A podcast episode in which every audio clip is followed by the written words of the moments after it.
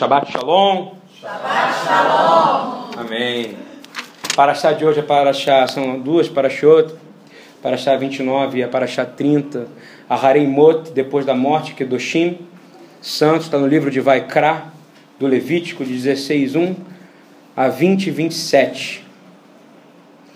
E eu quero começar falando sobre algumas coisas que o senhor tem falado comigo. O que acredita que o senhor fala aqui? Difícil é a gente ouvir ele, na é verdade. A gente é desobediente, como o nosso irmão Angel falou, né? O Senhor está à disposição da gente. Será que a gente está disponível para Ele? Essa é a grande verdade. Eu fiquei muito impressionado com pessoas e que o que aconteceu nesse, se eu não estou enganado, foi em Katmandu. Não foi isso? De Nepal. Nepal, Katmandu, que acho que é a capital, é isso? Sempre ouvi Katmandu numa música, não sabia. A gente viu, ficou famoso agora com esse negócio que aconteceu desse terremoto. Esse terremoto no Nepal fala assim, ó, a notícia, a notícia de hoje.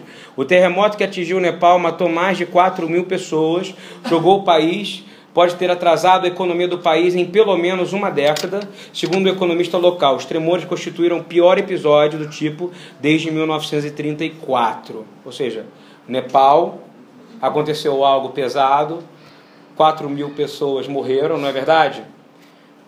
Como é que é o nome do lugar onde a gente cuida das crianças? IBG? É.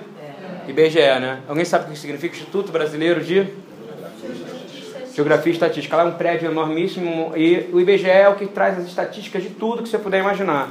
E eu hoje resolvi levantar algumas estatísticas, porque eu achei, eu falei assim, um terremoto desse tamanho, 4 mil pessoas, parece muita gente, e eu queria saber o nível que a gente está no Brasil. Eu queria que vocês prestassem muita atenção, porque você tem um chamado, o chamado vai ser importante. Para isso que eu vou falar. Olha só. O nível de insegurança alimentar no Brasil, ou seja, de gente que não tem solidez de comida, por exemplo, se você quer comer um pão, quantos aqui quando querem comer um pão podem comer um pão? Levanta a mão aqui. Todo mundo, né? Dá glória a Deus por isso. Baruch Hashem. Sabe por quê? Porque eu vou te dizer que nem todo mundo pode comer pão quando quer. Você pode beber água quando você quer? Sim ou não? Sim. Amém. Amém. Baruch Hashem. Agora eu vou dizer para você como é que está isso. Eles medem por três quesitos: leve, moderada e grave. O nível de insegurança alimentar no Brasil. Leve são pessoas que têm uma alimentação e meia por dia. É um grupo de 34,5 milhões de pessoas. Tem noção do que é isso, gente? Esses não podem comer um pão, concorda? Quando eles querem, sim ou não? Sim. Depois, moderada, ou seja, é mais complicada, né? Ou seja, o cara que come uma refeição por dia. 10,3 milhões de pessoas. 5% desse país. Grave, gente, total nível de miséria, que vive com menos de um dólar e meio por dia. Sabe o que é um dólar e meio? Fala aí, Dudu. Não é nada, gente. Concorda comigo? Hein? Você consegue viver com um dólar por dia? Você não consegue nem andar na rua hoje. Quanto é um ônibus? 3,50, não é isso? 3,40. Né? Então, hoje nós temos 3,60%, nós temos 7,2 milhões de pessoas em total estado de miséria. Misericórdia, não é verdade? Aonde? No Brasil morreram 4 mil pessoas. Aqui, um dado estatístico por dia no Brasil de fome, morre aproximadamente a cada 10 crianças nascidas, morrem duas. Isso é um absurdo. Né? Talvez quem vá mais para o norte, para o nordeste, tenha noção do que é não ter coisas, né, Lucilene? Deve saber. Né? E aqui a gente lá no IBGE já passou por isso, não é verdade? Muitas vezes não ter o que comer ter nada. Então, assim, e eu aprendi a ser indignado. Quem é indignado aqui? Eu, a Ana Alexandre aí, da turma do indignado. Indignado, todo profeta ele tem que ser indignado com o que está acontecendo. Isso não é injustiça, sim ou não? Sim. Aos olhos de Jesus, se ele chegasse hoje aqui e ele olhasse e falasse assim: Você tem pão, a hora que você quer, você pode comprar mais de um pão e o outro não tem? O que você não está fazendo que você não está levando pão para os outros? Não é verdade? A cabeça dele é assim. Eu não estou inventando essa palavra, está na Torá, Deuteronômio 15 também. Né? É, O Brasil tem o maior número absoluto de homicídios do mundo. Misericórdia. Tem noção que é isso, gente? O maior número de homicídios absoluto do mundo. Sabe quantos homicídios tem no mundo inteiro? 475 mil. Né? Por ano. A cada 100 assassinatos no mundo, 13 estão no Brasil. Tem noção do que é isso, gente? Isso é algo muito sério, não é não? A cada 100 assassinatos no mundo, a gente não tem que clamar mais por justiça, sim ou não? Eu quero falar porque nós vamos falar hoje da porção que vai falar justamente sobre o que? A função sacerdotal. Eu vejo um monte de gente que é evangélico dizendo, eu sou sacerdote santo, nação eleita, não é isso? E pergunta, o que você está fazendo para mudar esse país? Entende isso? Ah, mas eu, o senhor fala atos de justiça, não é isso? Sedek, Sedek Tirdof. Justiça, justiça, somente a justiça perseguirás para que, que tenha, para que viva. Para achar, esqueci o nome. Shoftim. Olha agora que coisa interessante. O número de evangélicos no país cresceu. Vocês guardaram o número que eu falei, dos números de fome? Nós hoje, evangélicos, ou seja, que evangélico que crê na Bíblia e não é e não é católico, evangélico que se considera protestante, que protesta a fé, protesta a, a fé politeísta, né? Não, não, que protesta é a fé católica, porque o cara que é protestante está protestando contra o catolicismo. Né? Ele está protestando contra o, o santo, a Santa Igreja Católica. O protestante é isso. Na verdade, quanto tem? Hoje, 51 milhões de crentes evangélicos hoje no Brasil. Sabe quantos por cento do Brasil é evangélico hoje? Hein? 25% do país é evangélico. Era para estar nesse nível de justiça, gente? Me responde, sim ou não? Então, ou tem problema no Brasil ou na igreja. O Rabino Eduardo liberou uma palavra no dia da eleição dessa senhora que preside esse país, que disse assim: que o Brasil, não é isso? Cada país tem um líder que a igreja merece. Não é verdade? Tem mais gente na igreja crente hoje do que gente passando fome, muito mais. Não era para ter mais. Não é isso que porque se o Senhor ensina. Quem tem dois pães aqui? Eu tenho. Você tem dois, você tinha que dar um. Ah, mas você está falando. Eu estou falando que está na palavra, gente. Às vezes machuca porque o evangelho ele te confronta. O evangelho que não te confronta ele é mentiroso. A Bessorá, ela não é um livro, que nem eu já falei várias vezes, não é isso aqui, ó. Não é um livro, eles não andavam com rolinhos assim, ó, gente. Assim, ó. Com licença, amém. Olha aqui, ó. Eles não andavam com isso aqui, assim, ó. Espera que eu vou ler agora para você o Evangelho de Mateus. Não. Estou errado, Rabino? Não era isso. O Evangelho estava escrito no coração deles, era o senso de justiça do Senhor, amém? amém. E que está se perdendo ao longo, a gente está se aproximando com esse senso de justiça, está ficando mais distante, não é isso? A gente vê uma igreja de verdade preguiçosa em atos de justiça. Ele morreu por você para que você fosse chamado de que? Justiça de Deus. Não é isso? Então, a gente tem uma maneira de evangelizar, Jesus te ama, Jesus te salva. Aí fala assim, confessa aqui, eu vejo isso direto, confessa aqui que ele é seu único Senhor e Salvador. Estatística, vai para o IBGE, não é isso? E não, não é isso que ele quer. Ele quer que você crie o quê? Faça discípulos. Faça discípulos. Estou sendo bonito na foto ali dele. Faça discípulos. Eu não lembro, eu dei uma aula de discipulado aqui para o pessoal de missões, aparecia mais de 200 vezes, não é isso?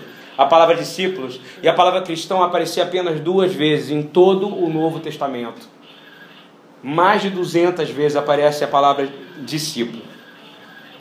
E eu acho que a gente deveria começar a entender qual é a sua função sacerdotal. Amém? Amém.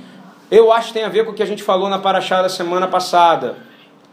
A igreja está fazendo acordos com o Egito, sim. Mas eu quero dizer algo, eu não vim aqui para criticar a igreja, porque eu sou igreja. Se eu não for igreja, eu fico sem cabeça. Você concorda comigo? Porque se ele é o cabeça do corpo da igreja, eu sou a mula sem cabeça se eu não sou igreja. Você concorda? Sim, Sim ou não? Eu vou ficar andando aqui batendo assim, porque eu não vou ter direção. Ele é o cabeça do corpo da igreja e o rei de Israel. Então, inegavelmente, eu faço parte dessa igreja. Se a igreja está com problema, nós temos que ser arautos, nós temos que ser carvalhos de justiça. Aleluia. Amém? Amém? E eu quero que vocês entendam que o maior problema da igreja não é, talvez, a preguiça, como eu falei. Talvez não seja a, a, a falta de interesse, não. Talvez seja mesmo, até hoje, algo chamado sucessionismo, dispensacionalismo, de algo importantíssimo que o Senhor criou, as festas dele, os momentos dele. A festa dele, quem é o maior beneficiado? Você ou ele? Sim. Ele precisa de você, sim ou não?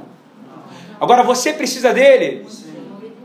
O que aconteceu? A igreja, ao longo desses dois mil anos, quando o Senhor ele criou Yom Teruah, Rosh Hashanah, Pesach, não estou inventando isso, está na palavra. Ele convida e fala, fala o que, que é, Daniel? Santa convocação. O Shabat ele é o que? Uma santa? Não é? O que aconteceu? A igreja deixa de fazer isso. O que acontece? Essa é uma ação de Satanás. Ele fala o seguinte: aqui, para, para de fazer isso aí, para de contar o homem, que isso é besteira. Está entendendo? Para de fazer peça no dia certo e começa a fazer um monte de coisa que não tem a ver, porque isso é legalismo. Para de comemorar o dia da expiação junto, porque mas vocês não, ninguém entendeu que santa convocação é convocar é a igreja inteira junta para fazer um jejum junto, por clamar por justiça para toda a nação da terra. Vocês estão entendendo o que eu estou falando ou não? Amém. A minha função é entrar na igreja e fazer com que a igreja entre em unidade de propósito com a Torá, com a Bíblia.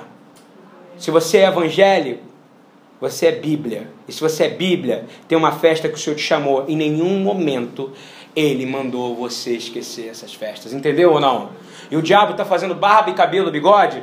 Quantos eu falei crentes são hoje evangélicos? Cinco, repita comigo: 51 milhões. 25% da nação brasileira é evangélica. Sabe quantas pessoas estão vivendo em total inanição e miséria? 7,2 milhões. Não tem algo errado, gente? Sim ou não? Sabe o que está acontecendo? Nós não estamos sem unidade de quê? De unidade de propósito. Os irmãos aqui, a maioria nunca tinha comemorado o Yom Kippur, na é verdade? Tinha feito um jejum de 24 horas. Quem foi que fez a primeira vez esse ano o jejum de Yom Kippur? Olha só, foi diferente? Hã? Quem começou a comemorar as festas do Senhor não sentiu diferença? Quando você vem no Shabat, ah, mas você é legalista. Não sou. Primeiro, porque Torá não é lei, é instrução. Eu guardo a palavra de Deus, porque Ele mandou eu guardar. Ele quem? A própria palavra viva, Yeshua. Muito do que está acontecendo hoje, filhos doentes, pessoas saindo, fome, miséria, assassinato, homicídio. A igreja do Brasil ela é rica ou ela é pobre, hein? Rica. Ou seja, algo muito mais errado ainda, não é verdade? Que nós falamos na paraxá da semana passada, não podia ficar o quê? Uma unha, unha com o Egito. A igreja é rica. Qual é a primeira coisa que ele fala em Mateus 9 e Mateus 10? Ele manda dividir tudo o que você tem. Não é isso ou não? E o que a gente vê é o contrário. Um evangelho construído de quê? De pedras gigantescas, não é isso? Com muitas pessoas andando com muitos relógios, muitas roupas, não é isso? Algo errado, porque falta, repete comigo, falta de unidade. Falta de unidade de propósito. O Senhor não mandou comemorar o Yom Kippur num dia para que toda a nação de Israel ou seja, toda a nação de crentes, você concorda? Se você fala, eu sou crente porque eu sou conectado com Abraão, você não é? Crente por causa disso, sim ou não? Sim. Quem é o pai da igreja? A primeira coisa que você tem que entender aqui, meu amigo. O pai da igreja é Abraão. Ele é o pai do corpo, ele é o pai da fé. Você está conectado nele? Aquilo que vem depois dele, aquilo que é colocado na Torá, concorda comigo? Yom Kippur, você tem que guardar ou não? Sim. Sendo igreja. Por quê? Porque é um dia que o Senhor determinou que você vai ter vitória sobre o pecado. Glória a Deus. Glória a Deus. O amém dele vale muito. Quando uma criança diz amém lá no IBGE, a gente diz que o inferno tremeu. Porque tem poder. E a gente começa a entender que isso faz um sentido muito grande. Não faz o sentido? E a gente começa a ver uma igreja enfraquecida porque ela não transforma. Olha só, vou falar de novo. Já perdi uma, um membro lá na, lá na, na. que na verdade não era, lá em São Cristóvão, e depois ele voltou chorando. Quando eu falei, no meio eu tenho aqui a mangueira do lado de cá, do IBGE. Do lado de cá eu tenho o Cartola, que é um negócio, um centro de cultural, que, cara, não é legal. Aquilo é tudo, é tudo consagrado. E já falei isso para eles lá, eles sabem, a gente trabalha lá. E não fazem nada. E aí que eu tenho do lado que a universal do reino de Deus. Quem me atrapalha mais, a mangueira, o cartola ou universal? Hein? De novo, quem me atrapalha mais? Por quê? Porque pregam o evangelho errado e ficam gigantes, demônios gigantescos lá na frente, porque dão legalidade para que o inimigo entre. Na frente dessa igreja aqui, dessa pequena igreja aqui, dessa pequena sinagoga, você se sente confortável quando eu falo sinagoga, há um muro enorme espiritual, cheio de larvas, com demônios gigantescos, permitindo que você não saia daqui para levar a palavra e que a palavra e que as pessoas não entrem aqui. Você crê nisso sim ou não? Hã? Há em toda a igreja que é guardada para o Senhor. Mas nós viemos para saquear o inferno e as portas do inferno não prevalecerão contra a igreja. Isso não é uma palavra repetitiva, é justamente isso. Não, não tem uma dificuldade, a gente tem, a gente às vezes chega aqui, a gente quer vir, a gente vem de longe, ou lugar que tem gente que mora longe. Não é verdade, gente? Vocês são heróis. Né? Eu quero vir de monjolos para cá, não é isso? O outro veio de Campo Grande. Né? Eu sempre esqueço onde a Lucy mora. Onde é que é a Lucy? Piratininga. Piratininga é longe. Mas vem para quê? Para adorar o Senhor. Você não tem ideia do que vocês venceram para entrar aqui. Lá em São Cristóvão é maior ou menor? É a mesma coisa. Você entende isso ou não? Aí quando entra a pessoa, só que a diferença de lá é o quê? Lá é uma igreja de porta aberta numa comunidade, não é isso? Que quem já foi lá viu, presencia o quê? Entra o pessoal o quê? Endemoniado lá dentro, girando, gritando. E ele sai arrumadinho, não é isso? Mas a gente tem que seguir com ele. Há uma blindagem espiritual aqui sim, porque a porta ali agora tem, ela, é, ela é mais reservada, porque tem um formato sinagogal. Concorda comigo ou não? Igreja de porta aberta, comunidade, o que acontece? O diabo está solto. Mas nós viemos aqui para prendê-lo em nome de Jesus, amém? amém? Então, quando você entender que as festas do Senhor são festas do Senhor porque necessitam unidade de propósito, nos trazem para vencer. Você imagina que naquela época, quando a gente lê o livro de Levítico, é central, tá? Da fé.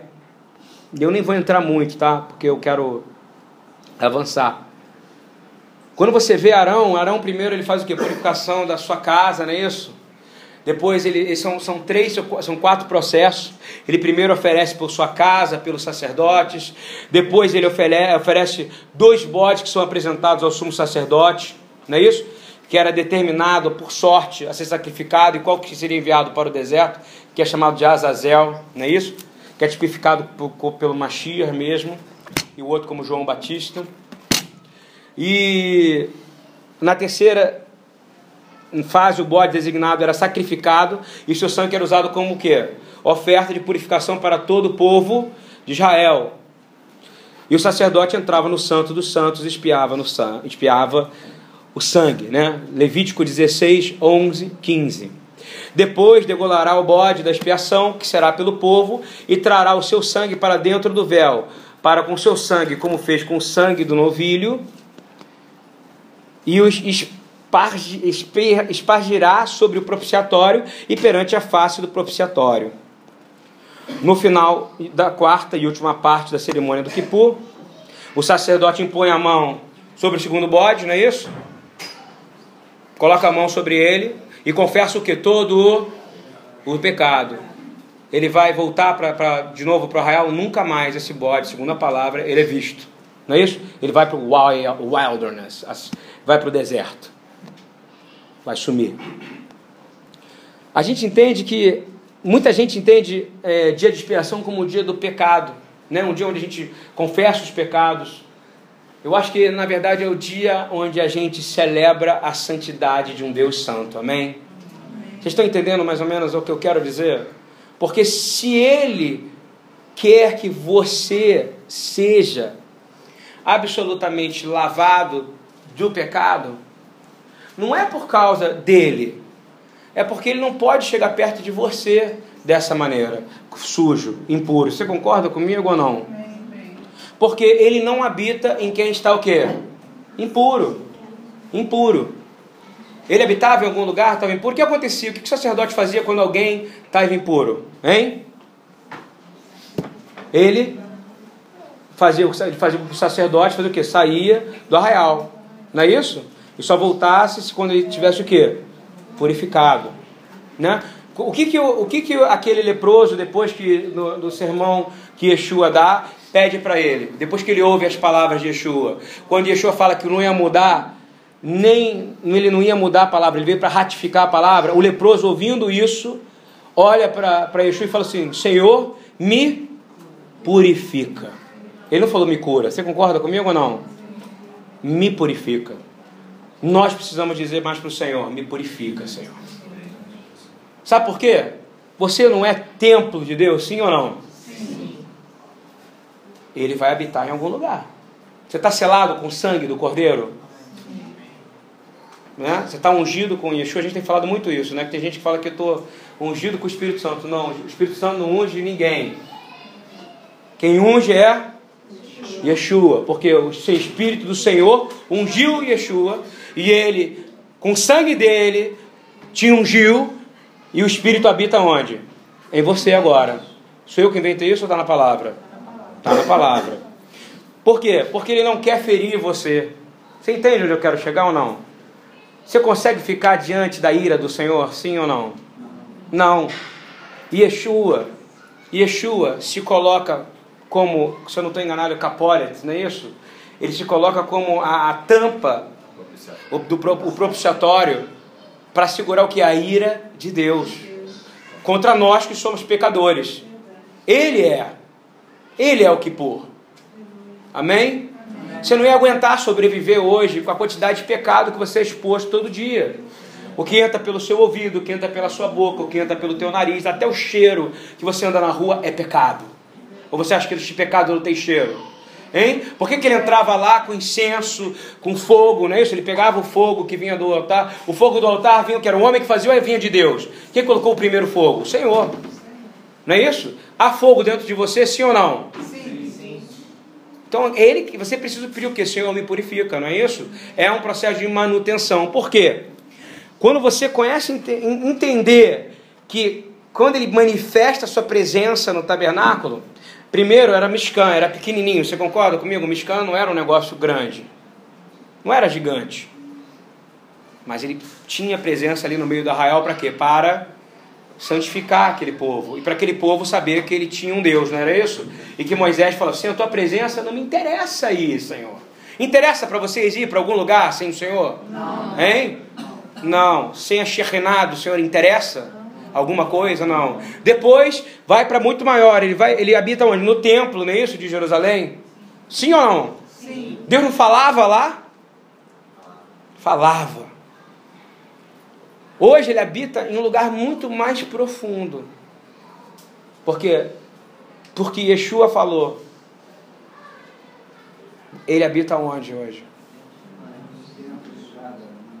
Você tem noção de quão grande é você? E ao mesmo tempo de quão pequeno é você diante do Senhor. Mas ele quer um padrão que ele fala no livro de Vaikra 11, capítulo 11, versículo 44, 45. Ele se apresenta. Você imagina Deus falando isso para você? Olha só. Porque eu sou o Senhor vosso Deus. Portanto, vós vos santificareis. E sereis o que? santos, porque eu sou santo. E não vos contaminareis com nenhum réptil que se arrasta sobre a terra. Ele está levando para onde isso? Lá para trás. E ao mesmo tempo Yeshua fala, quando ele fala em Marcos 16, ele fala assim, que nenhum veneno de cobra tocará o quê? Se envenenará, você não será envenenado. Se você ir e pregar o quê? O Evangelho. Tudo direciona você, Yeshua. Hebreus 10, 3 a 7. Vamos ler junto. Hebreus 10, versículo 3 a 7. Nesses sacrifícios, porém, cada ano se faz comemoração dos pecados, porque é impossível que o sangue dos touros e dos bodes tire os pecados. Por isso, entrando no mundo, diz: Sacrifício e oferta não quiseste, mas corpo me preparaste. Holocaustos e oblações pelo pecado não te agradam. Então ele disse: Eis aqui venho. No princípio do livro está escrito de mim, para fazer, ó Deus, a tua vontade. A gente começa a entender que a gente precisa ser santo, porque ele habita dentro de nós. E se você diga, se você crê na palavra e fala que você é imagem e semelhança dele, ele é santo ou não é santo? Você tem que ser santo. E partindo agora para uma, para uma avançando um pouco, ele exige de nós que a gente destrua constantemente toda a sujeira e a falta de santidade da nossa vida. Não é verdade? Hein? Agora, quem é que vai te falar que você está pecando? Quem? Mas ele precisa habitar num templo. Para ele falar, ele não precisa? Você precisa ser, habitar nesse templo. Quando você começa a entender isso, você começa a ver a importância desse dia, justamente do processo de Yom Kippur. Lendo Joel 2, 31, 32, e eu quero falar um pouco sobre a função profética de Yom Kippur, a gente começa a entender assim: o sol se converterá em trevas, a lua em sangue, antes que venha o grande e terrível dia do Senhor. Grande e terrível dia do Senhor, Yom Kippur. Eu estou dizendo tudo isso porque é o dia do grande arrependimento. Deixa a Dona Maria sair. Gente, a Dona Maria é uma benção, tá? É um milagre vivo. Tem todo o direito de ter vindo aqui hoje, é um milagre. Tchau, Dona Maria, Deus te abençoe. Foi uma benção. Uma benção ter a senhora aqui hoje. Tchau, Deus te abençoe. Nós chamamos. Amém. Isso é lindo, né, gente? Eu estava aqui preocupado com ela. Porque ela tem, com 89 anos, ela veio para o Senhor. Ela tinha uma casa lotada de santos e depois de 10 anos servindo o Senhor aqui nessa casa, nós entramos lá, não foi? E ela falou, ela, ela, ela desculpa parar a palavra, mas é para vocês entenderem isso. Ela teve uma. É um, falaram que ela estava com é, Alzheimer. E ela esqueceu o nome, o nome, esqueceu o nome da Patrícia, esqueceu o nome de toda a nossa família. E aí o Senhor mandou eu falar para a Patrícia ler, começar a ler o Novo Testamento para ela devagarzinho. E ela começou a se lembrar do nome da Patrícia, começou a me perguntar onde é que eu estava, perguntar, lembrou da filha, lembrou das pessoas, lembrou um a um. E um dia nos chamou, ela nos chamou para ir orar lá e ela fez realmente a confissão. E ela pediu: pode quebrar todos os santos da minha casa, porque eu pertenço a Jesus. A gente nasce para isso e a gente tem que cuidar dela, não é isso? Nossa responsabilidade. O Senhor fez ela poder ter memória, olha só, para que ela confessasse Yeshua como único Salvador. Então, para você que tem problemas na sua casa, de familiares assim, creia na palavra do Senhor. Nunca uma alma está completamente perdida para Ele. Sempre há salvação. Amém? Depende de você acreditar nisso, né? E voltando agora para o princípio profético de Kippur, se você ler o livro de Joel, dos profetas menores, como o próprio Eduardo estudou aqui, você diz, dia do Senhor é Kippur, dia de expiação. No dia do Kippur, o que a gente faz? A gente toca o que? Uma, um chofar. Ele é um toque diferente, ele é um toque só, é um toque melancólico. Você entende isso? Pã, comprido, Yom Teruá. É diferente, você não vai. Você, você com, não, não é Teruá Gedolá, não é esse? É o grande? Tequiá Gedolá. É um toque grande. E é diferente, você não pode confundir essa festa com a festa das trombetas, que isso é chamado de Rosh Hashanah, que a gente não chama de Rosh Hashanah aqui, a gente chama de Yom Teruah, não é isso? Quando você. Onde é que você vê o toque desse, desse shofar? Em Levítico 25, 9, 12. Fala assim: E santificareis. E é até uma, é, é, é, até uma grande. Não coincidência, né? Então, no mês sétimo ao dez do mês, farás passar a trombeta do jubileu, no dia da expiação, Levítico 25, 9 a 12. Então, no mês sétimo ao dez do mês, fará passar a trombeta do jubileu, no dia da expiação, fareis passar a trombeta por toda a vossa terra. Unidade de propósito, concorda comigo? Você imagina se toda a igreja tocasse a trombeta no mesmo dia, na mesma hora, a justiça, o clamor que não teria na nação. Isso vai acontecer, gente, tá? Porque vai ter um dia que isso vai acontecer. E o dia que isso acontecer é o grande dia do Senhor. Vocês estão entendendo ou não? Amém. Continuando. E santificareis o ano quinquagésimo, e apregoareis liberdade na terra, e todos os seus moradores, no ano do jubileu vos será, e tornareis cada um a sua possessão, e cada um a sua família, ou seja, liberdade, não é isso?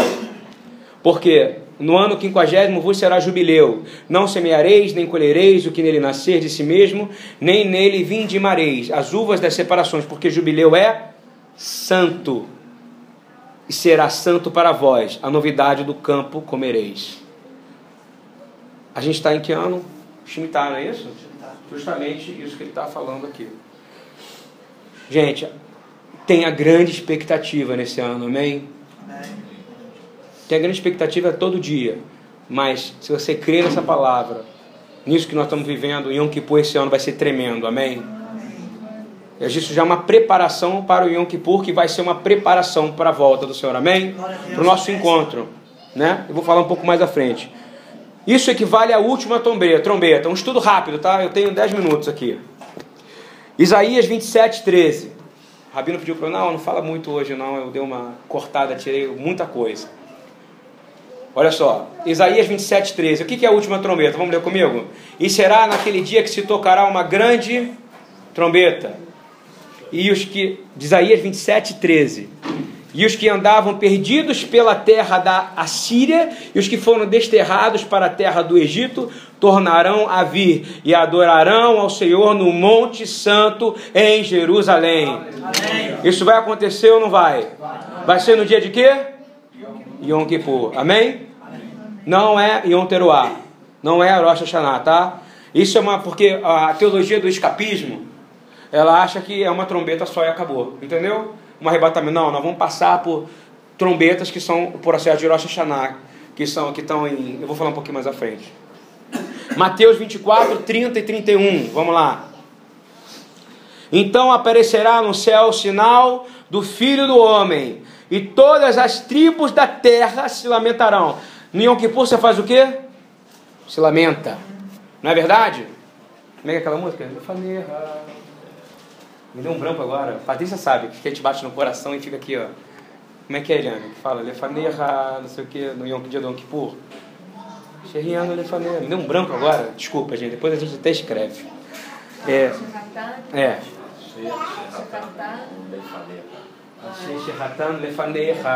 E a gente vai se arrependendo de todo e qualquer pecado. Tem pecado que é falado que eu nunca imaginei que era pecado e que eu, que eu tinha feito. Imagina isso, gente.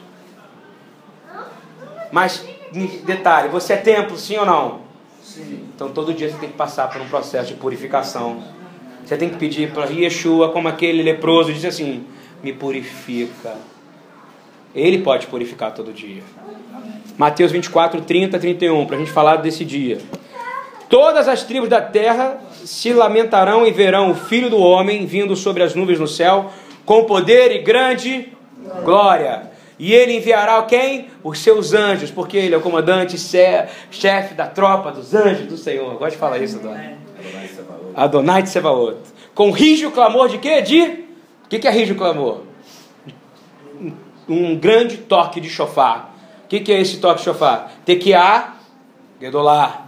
Tá? Toda a terra vai ouvir, não é verdade? Toda a terra vai ouvir. Por quê? Porque eu creio que toda a igreja vai estar em unidade de propósito e vai tocar o chofar ao mesmo tempo. Amém? Amém. E olha só. E se ajuntarão os escolhidos desde os quatro ventos de uma outra extremidade do céu. Mateus 24, 30. Quem está falando isso? O próprio Senhor Jesus, Yeshua. Ele profetizando sobre ele mesmo. 1 Coríntios 15, 52.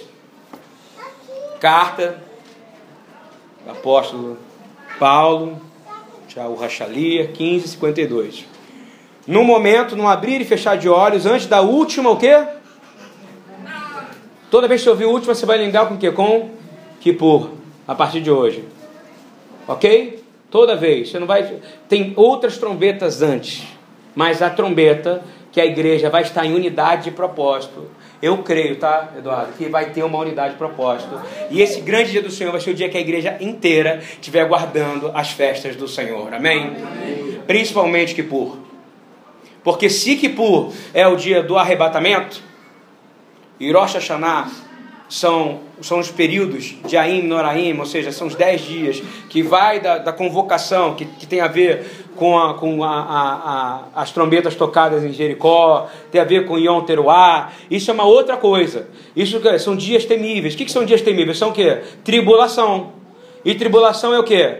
Rosh Hashanah, o que, que é isso? Yom Teruá, festa das trombetas. Não é Kippur. Kippur é o quê? É o K casamento, é o dia do arrebatamento, é o dia do arrependimento completo da igreja. Vai ser o dia que a igreja inteira entender que ela tem que cumprir essa santa convocação do Senhor. Amém? Amém. Faz sentido para vocês? Isso, isso é um absurdo na cabeça de vocês. Porque o Senhor que falou isso, não fui eu. Desde lá atrás em Levítico ele fala. Não é verdade? Em Deuteronômio ele fala, ele está dizendo que no dia que tocar essa trombeta definitivamente, todos que estão presos serão o quê? Libertos. E só a liberdade verdadeira em quem? Em? Em Yeshua. Isso é uma coisa que muda bastante o pensamento que você às vezes aprendeu na faculdade de teologia. Porque você precisa entender um pouco da, da de fundamento judaico para entender o que, que significa as festas do Senhor relacionado ao pensamento escatológico, né?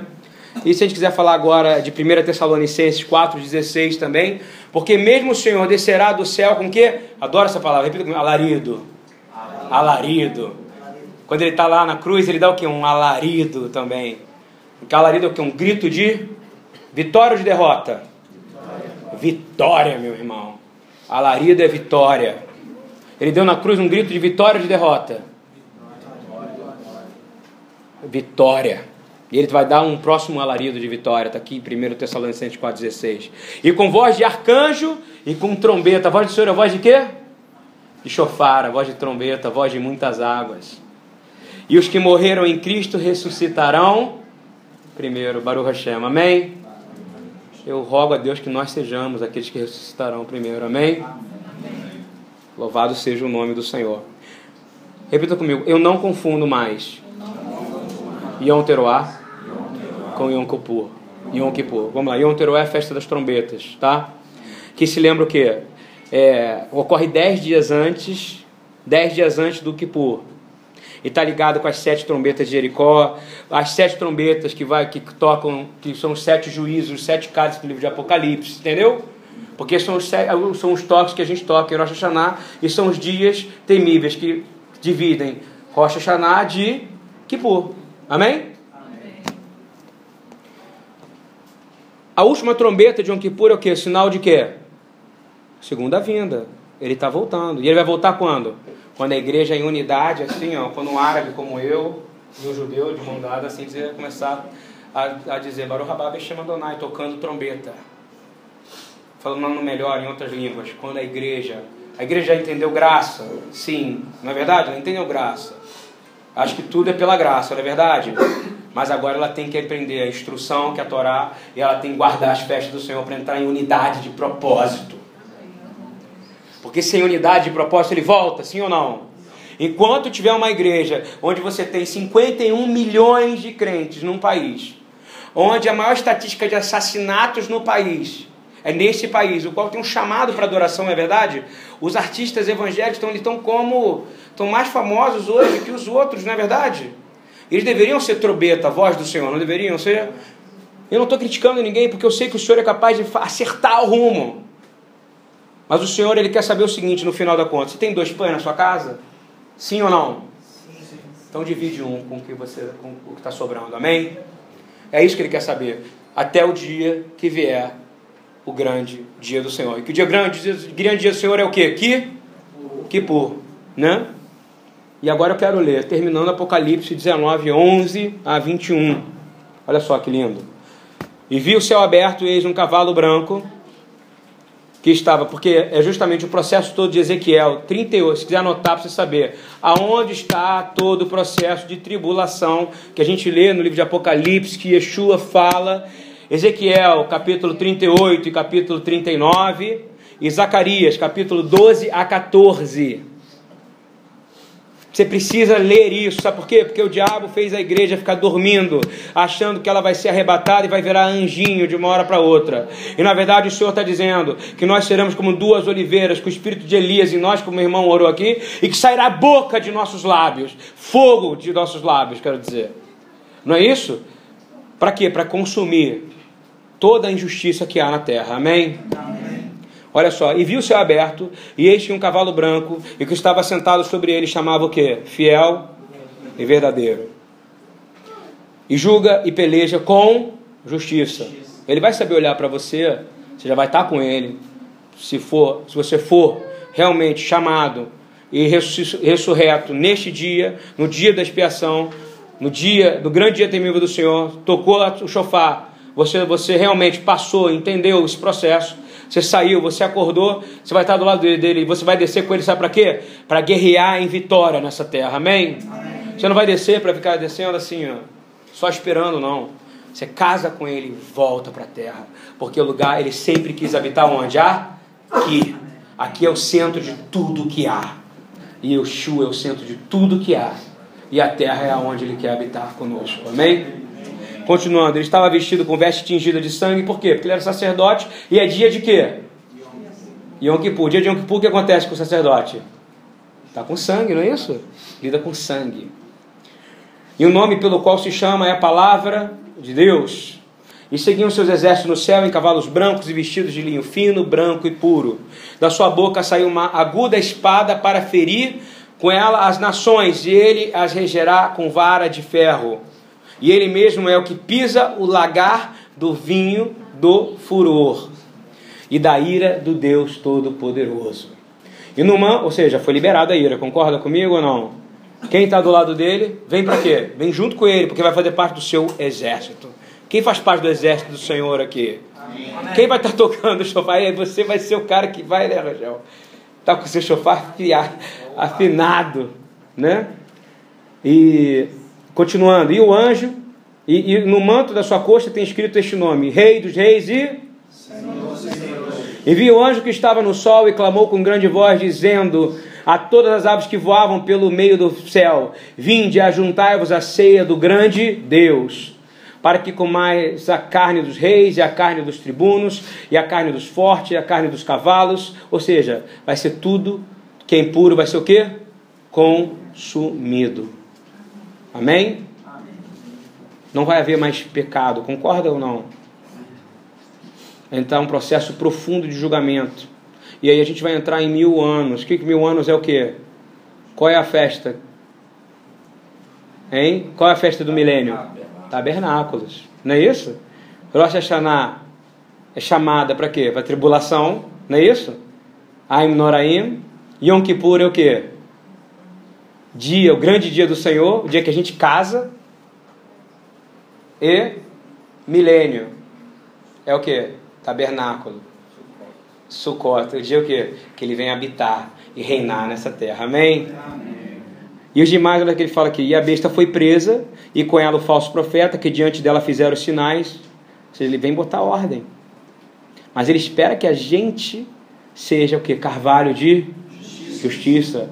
Ele quer um povo que tenha noção de justiça. Ele só vai chamar você para o exército dele se você for justiça de Deus. Amém? Amém? E como é que se aprende sendo justiça de Deus? entrando num, num, posicionamento de arrependimento e confissão diária diante do Senhor, porque Ele não habita em lugar impuro. Amém? Continuando. E os demais, e eles foram lançados finalmente no lago de fogo que arde com enxofre. E os demais foram mortos com a espada que saía da boca do que estava sentado sobre o cavalo. E todas as aves fartaram das suas carnes. Ou seja, acabou, concorda? A carne que não é caché vai acontecer o que com ela? Não vai ser consumida. Ou seja, tudo vai ser purificado. Amém? Amém. E teve uma guerra em 1973 chamada Guerra do Yom Kippur, não é isso, Rabiano? É? Israel ele está extremamente preparado, só para vocês saberem, para esse grande dia terrível do Senhor. Eles creem nisso mesmo. Essa guerra de 73, ela, ela tem esse nome, e não é um nome que foi dado aleatoriamente, é um nome que foi dado profeticamente, porque ela significa exatamente o que vai acontecer. Jerusalém vai ficar completamente sitiada. Há uma organização hoje que vai tentar e vai sitiar, há, uni, há povos se unindo contra Jerusalém, não é verdade? A própria igreja, ela agora que começa a ter uma, uma judeolatria com simbologias, mas ela não entende isso, porque eu vejo igrejas que têm escritos em hebraico na frente, que têm menorotes em todos os lugares, mas elas não guardam a festa do Senhor. E o que, que isso faz? Enfraquece. Você está sendo legalista? Não! Eu estou dizendo, nós temos que clamar, primeiro, Graça. Amém. A igreja entendeu graça? A igreja está batizada no Espírito Santo, está reteté. Amém. Dois, instrução. Tem que conhecer a palavra. Para quê? Para não morrer na ignorância, não é isso? Por falta de conhecimento.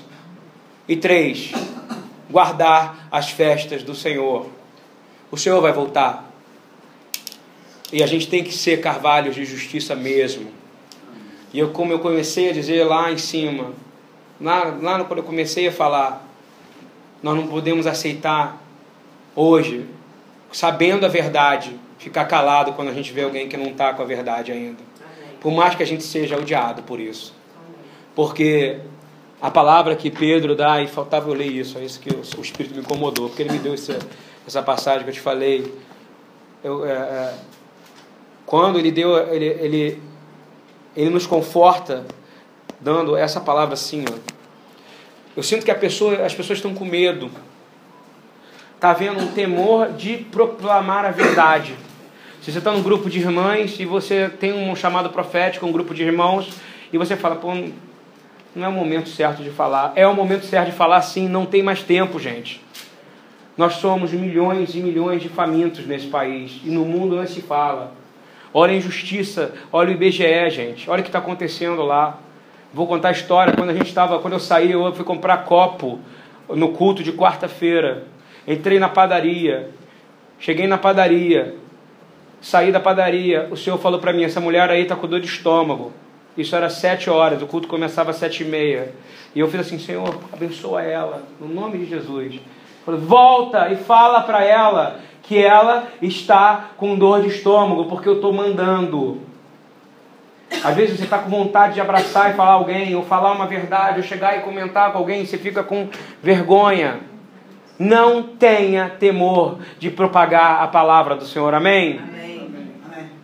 E eu voltei e falei para ela com os copos na mão, 7h15. Não é verdade isso? Todo mundo estava lá, estava Mônica, Eduardo, as irmãs que vão no culto de quarta-feira. Voltei e eu lembrei, poxa, a gente vai falar de Yom Kippur e eu estou cometendo uma injustiça. Por que, que é injustiça? Porque se você não é justiça de Deus, Deus quer usar a tua boca para que você seja a justiça dele na terra. Ele quer que você chegue para a mulher e fale para ela assim: olha só, você está com dor de estômago. Eu olhei para ela, ela falou assim: estou mesmo, glória a Deus. E ela começou a chorar. E o Senhor ainda não parou e falou assim: está com dor no pé também, não está? Problema no pé. Não lembro se era pé ou se era na mão. Foi mão, né, mão? É isso estava na mão. E o Senhor começou a falar assim: ora com ela ali. Eu na padaria, vai começar o culto. A gente tem um problema com isso. Olha só, as coisas do Senhor em primeiro lugar, amém? Ele vai te fartar dessa maneira. E se você está com medo, olha só o que, que Pedro fala, 4,13 mas alegrem-se à medida que participam dos sofrimentos de quem? De Cristo, para que também, quando sua glória for revelada, vocês exultem com grande alegria. Se vocês são insultados por causa do nome dele, Felizes são vocês, pois o Espírito da glória, o Espírito de Deus repousa sobre vocês. Se você tiver o quê? Purificado, santificado, todo dia. E como é que ele vai fazer? Com exercícios como esse que o Senhor quer te usar. O Senhor quer usar a igreja dele, não tem mais tempo, gente. Nós temos que ajudar esse povo a entender isso. Por mais que a gente seja odiado, esses caras aqui estão vivendo isso, estavam dizendo aquilo que era verdade para eles. Agora é o contrário, a gente tem que dizer o que é verdade para a igreja. Você entende isso ou não? Chegou a hora. Porque nós vamos ser cobrados disso. Porque você vai, ele vai falar, você sabia a verdade não falou a verdade. Não é isso? Você acha que ele não vai ter essa conversinha com você, não? Hein? Você fala, tinha menina com dor de estômago lá, você falou, tipo, a irmã estava né, ajoelhada com um monte de irmã lá, você tinha que falar uma coisa, você não falou, porque você estava com vergonha de falar, para poder fazer política. O Senhor não está chamando um povo político, o Senhor está chamando um povo profético. Amém? Amém? Contudo, se sofre como cristão. Não se envergonhe. Fala para a pessoa lá, não se envergonhe. Eu não me envergonho do Evangelho. Pois chegou a hora de começar o julgamento por onde? Pela casa de Deus. E se começa primeiro conosco, qual será o fim daqueles que não obedecem ao Evangelho de Deus? Amém? Amém. Essa é a palavra de hoje. Que possamos ser santos como Ele é ser santo e que a gente seja purificado no dia de hoje. Amém? Louvado seja o nome do Senhor.